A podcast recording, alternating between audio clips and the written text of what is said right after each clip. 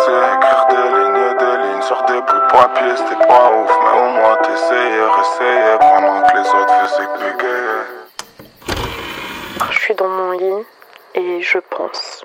Ça fait plusieurs jours que je pense. Je pense à beaucoup de choses. Toute la journée, évidemment, qu'on pense. Évidemment que des pensées nous traversent l'esprit et nous mènent à des réflexions. Mais vous voyez ce moment où vous pensez en majuscule, genre. Ces moments où vous savez pas pourquoi, mais tout revient. Votre passé, votre personne, où vous en êtes, qu'est-ce que vous faites. J'ai pas de mal avec mon passé. Je suis pas quelqu'un de nostalgique. Je suis pas quelqu'un qui est dans le regret des choses. Mais ces derniers temps, je repense à moi, moi d'avant. Moi avant que je sois cette personne plutôt épanouie, indépendante, qui fait des projets qui lui tiennent à cœur, qui est plus forte, qui est plus confiante. Non, en ce moment, je pense à la petite moi celle euh, qui me permet aujourd'hui d'être moi. Parfois, je suis dans une déréalisation complète du fait que je suis un humain dans cette société et que la Manon d'aujourd'hui est une Manon qui était petite, qui était un bébé qui était une adolescente, qui était une enfant, qui est passée par toutes ces phases de cette vie. J'ai du mal parfois à le comprendre parce que je suis vachement dans l'instant présent. Comme je vous dis, je regarde rarement dans le passé, je me projette rarement dans le futur. Et chaque année, chaque jour, bah, je me regarde moi, comment je suis day to day. Et je me rends pas compte forcément de à quel point je grandis, à quel point j'évolue, à quel point je change. Mais à la base, je me regardais, j'avais 3 ans. Je me regardais, j'ai eu 10 ans aussi. Parfois, je me souviens de ça, je me souviens de cette vie. Je me souviens que la vie aujourd'hui que je mène, je la mérite parce qu'elle n'a pas toujours été sereine. Elle a été faite de beaucoup de souffrance, de beaucoup de solitude. Et j'en ai les larmes aux yeux de me confier sur ça, mais j'ai envie de vider ma tête. Quand j'étais petite, j'étais une personne très solitaire. Je restais très peu avec mes amis à l'école. Je restais même avec les cantinières de l'école. J'étais tout le temps sur le banc avec elles parce que je trouvais les adultes beaucoup plus intéressants. Et je suis pas en train de faire ma pique parce que je savais même pas ce que ça voulait dire à l'époque. Mais j'ai toujours aimé les dîners entourés d'adultes. J'ai toujours aimé être entourée d'adultes, simplement. Et j'ai toujours eu envie d'être adulte. C'est aussi peut-être pour ça que je suis pas dans la nostalgie parce que je suis dans un âge où j'ai toujours rêvé d'être. Depuis que je suis petite. J'ai toujours rêvé d'avoir 20 ans. J'ai toujours rêvé qu'on arrête de me considérer comme une enfant et comme une gamine. Et ça, ça a été un peu le combat d'une vie jusqu'à ce que je grandisse, qu'on m'écoute, qu'on me prenne au sérieux. Et j'ai toujours senti que j'étais différente, que j'étais pas à ma place partout, que ça allait être pas facile pour moi de me faire accepter comme je suis. Et ça a été le cas. Pendant de nombreuses années, j'ai été dans mon coin, j'ai été incomprise. Les gens n'ont pas forcément toujours été gentils avec moi. Pourtant, j'ai pas le sentiment d'avoir été quelqu'un de méchant. J'ai un très bon fond et je le sais, j'en douterai jamais. Parce qu'il y a que moi qui peux le savoir. Peut-être que mes actes font penser aux gens que j'ai peut-être pas un si bon fond que ça, ou mais n'est-ce pas de la peur de leur part, de moi, de ma personnalité, de mon caractère, de ce que je peux dégager et de ce qui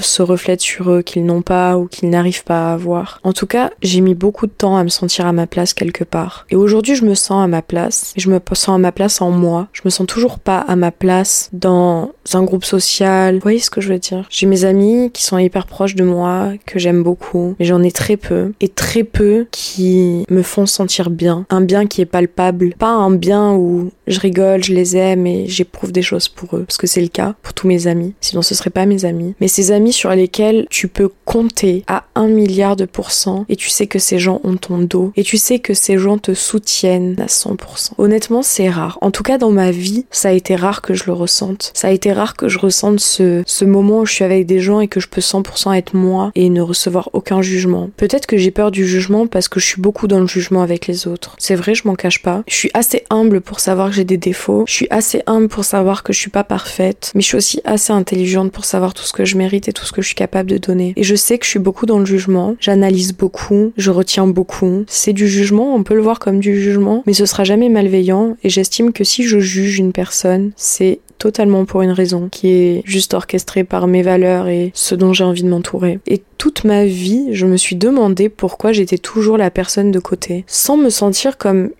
la victime d'un groupe ou d'une classe ou peu importe, mais dans les faits, j'ai toujours été la personne mise de côté. Et en grandissant, il y a un truc qui est arrivé dans ma vie, c'est que j'ai côtoyé des garçons. Ok, c'est comme ça, c'est le chemin de la vie, tu rencontres des, des mecs. Ok. Et ça a changé ma place dans la société. En tout cas, je l'ai ressenti comme ça sur le moment et même aujourd'hui quand je repense. Dans les groupes de filles, j'ai toujours été mise de côté. Et les mecs genre potes, ne m'appréciaient pas forcément. En tout cas, j'ai jamais eu une relation amicale réellement avec un mec avant mes 18 ans. J'ai jamais non plus eu un groupe d'amis avant mes 18 ans. Parce que j'ai l'impression que y a que très peu de personnes qui arrivent à m'apprécier à ma juste valeur. Et encore une fois, ici je me victimise pas. C'est juste une pensée que j'ai et que j'accepte. Revenons au fait que dans ma vie j'ai côtoyé des garçons. Quand j'avais 18 ans, c'était un peu le moment où j'ai compris ce que c'était que d'avoir des fleurs, d'avoir des, des bails comme je les appelle. En fait, c'est ouf, mais je suis assez vite passée du stade de je suis une enfant un peu dans mon coin et rejetée et qui ne se sent pas à sa place et qui se sent à sa place qu'avec des adultes à cette personne qui plaît, qui a des compliments, qui est attirante pour les hommes. C'est fou, mais je sais que ça, je l'ai ressenti en l'espace de quelques mois. Je dirais un an. Quand j'ai sorti du lycée, j'ai commencé à sortir, à côtoyer des mecs plus âgés que moi. Je pense que c'est important dans l'équation. Et là, je me suis dit, ah, c'est bizarre, je suis une femme, je plais, j'ai des atouts, je sais charmer, je sais draguer, je sais être subtile, je sais plaire. Et ça, c'est là où j'ai commencé à kiffer ma vie.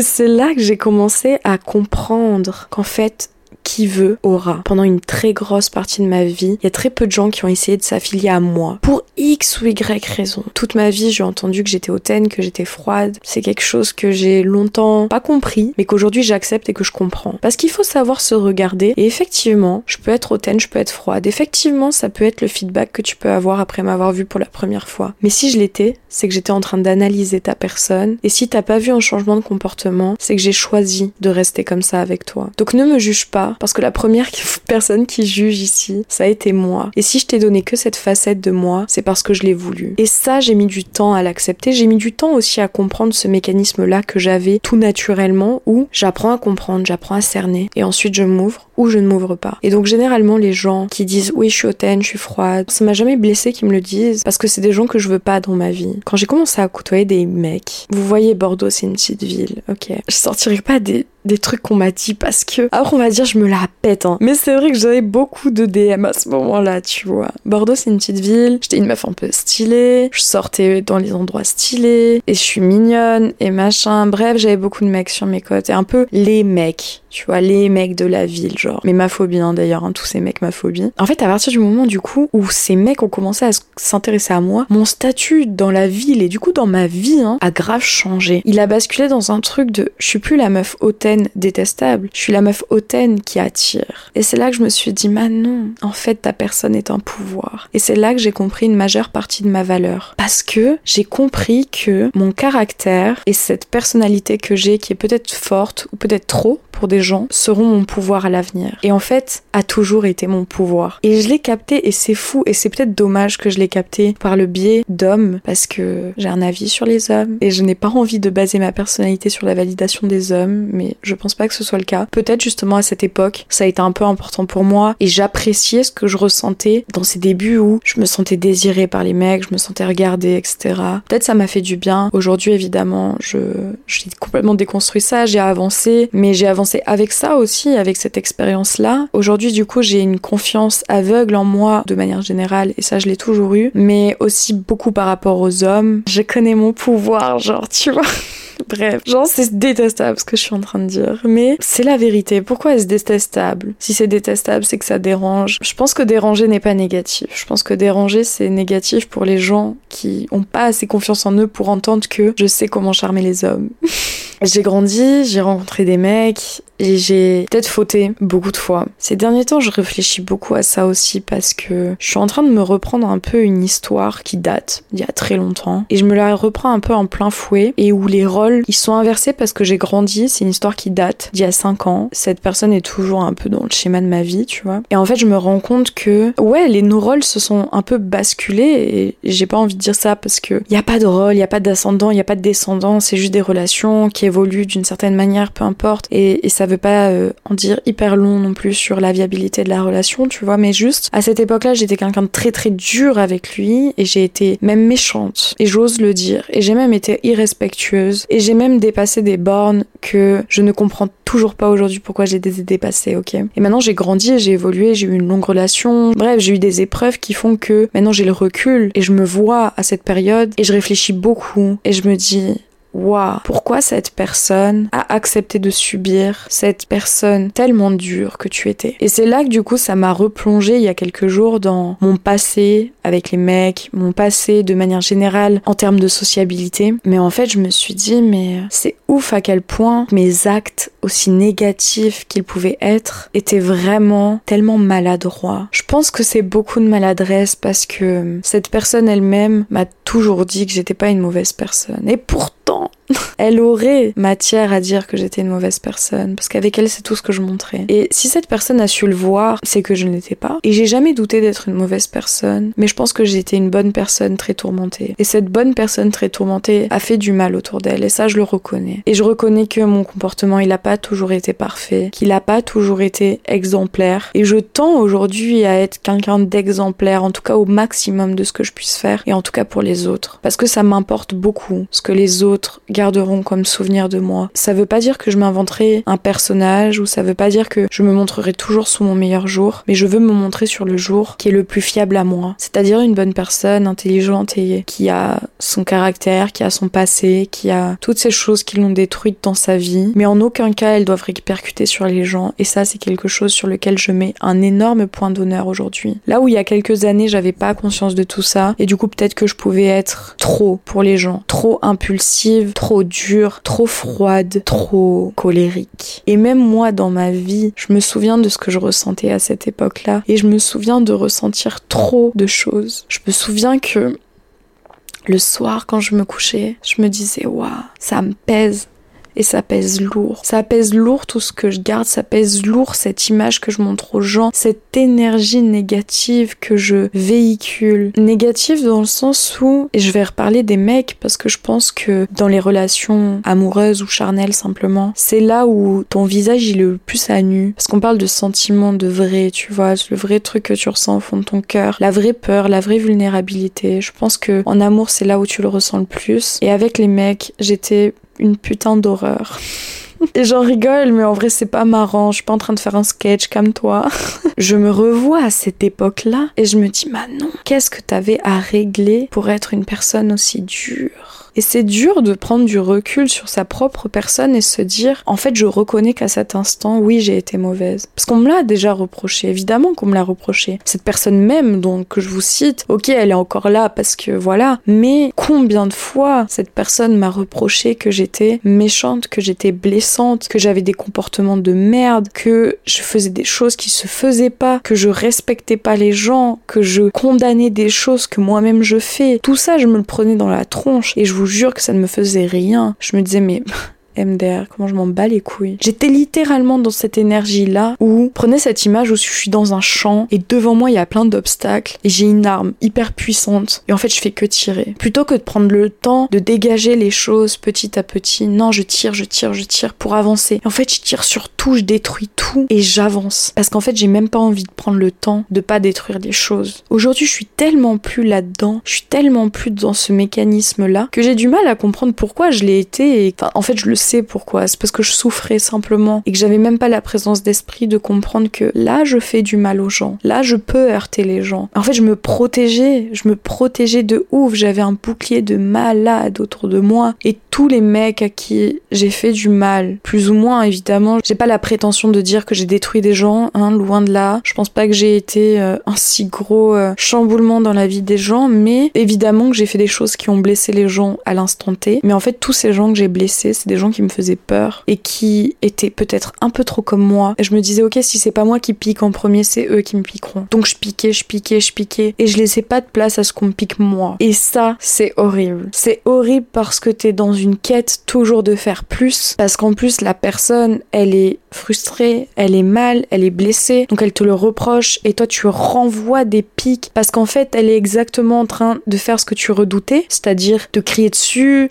ou t'embrouiller ou te reprocher des choses. Et du coup, tu vas encore faire deux fois plus la même chose. Mais pourquoi on te reproche les choses? Pourquoi on te crie dessus? Parce que tu fais mal. Et ça, j'ai mis du temps à le comprendre. Et du coup, j'étais dans ces schémas de relations où c'était très compliqué. Puis j'ai été dans une relation longue qui a été assez destructrice, comme je vous en parlais. Et donc j'ai grandi de cette relation. J'ai vraiment grandi et je me suis vraiment assagie et apaisée sur ce que pour moi signifiait une relation et, et ce qu'était vraiment l'essence même de l'amour et du dévouement pour quelqu'un. Parce que j'ai été jamais amoureuse en fait dans ma vie, à part une fois cette personne. Et c'est là que j'ai compris le poids des mots, c'est là que j'ai compris le poids des actes, c'est là que j'ai compris que c'est une relation saine que je veux. Parce que je veux trouver la paix avec mon double. C'est vraiment un souhait parce que je rêve d'être mère. Et là, je vais sûrement pleurer parce que dès que je parle du fait d'être mère, ça me fait pleurer. Parce que c'est un de mes plus grands rêves, parce que je sais que c'est le rôle dans lequel je serai épanouie, je sais pas pourquoi, mais c'est tellement profond en moi. Je l'ai toujours ressenti. Étant petite, étant grande, c'est un truc qui ne m'a jamais lâché. Et du coup, j'ai envie de la vivre, cette relation saine où, euh, on va élever notre, euh, notre bébé ensemble. Je la rêve et je la chéris déjà, tu vois. Mais sans ce travail que je fais, jamais je l'aurai. Et ça, j'en ai conscience aujourd'hui. Et cette relation aussi destructrice qu'elle a pu être avec mon ex pendant deux ans, elle m'a appris tellement et elle m'aidera tellement à l'avenir et pour les prochains. Et pour en revenir au fait de la nostalgie, c'est pour ça que je le suis pas. Parce que j'ai l'impression que la vie fait bien les choses et que quand t'es une personne ancrée dans l'aujourd'hui, tu feras toujours des meilleurs choix qu'hier. Tant que tu mets pas des œillères sur ce que tu vis, tant que tu fais pas de déni sur ce qui t'a été, la personne de demain sera toujours plus forte que la personne d'hier. Et ça, j'en suis persuadée. Et ma vie, en tout cas, me l'a toujours prouvé. Donc ces comportements, peut-être qu'on peut qualifier de toxiques que j'ai eu, peut-être que je me suis un retour de bâton avec euh, cette relation destructrice que j'ai eue après. Je veux pas dire que je le méritais, très loin de là parce que peu importe ce que tu fais, moi j'ai pas l'impression qu'on mérite après le mauvais. J'ai pas fait ce qu'on m'a fait non plus, donc j'ai pas envie de rentrer dans ça, mais dans le sens où peut-être que j'avais besoin de cette leçon, d'être dans l'autre corps de la personne qui souffre pour comprendre et pour, en ayant connu les deux côtés, me dire ok mais en fait c'est ni l'un ni l'autre que je veux. C'est un truc encore complètement différent. Et j'ai pas eu besoin de me poser pour me le dire et pour le savoir. C'est juste la vie et mon cerveau qui fait que c'est logique. Pour vous dire que quand vous êtes perdu, quand vous dans le flou, bah vous inquiétez pas, il y a toujours une lumière qui vous répondra. Et même si ça prend du temps, et même si vous avez l'impression que vous n'êtes pas forcément dans l'action et que vous n'avez pas forcément conscience de, des changements que vous êtes en train de faire, je vous jure que si vous êtes en pleine conscience de qui vous êtes et de ce que vous vivez, les choses se rangeront petit à petit. Et c'est juste ma petite leçon du soir. Je me sens vide et...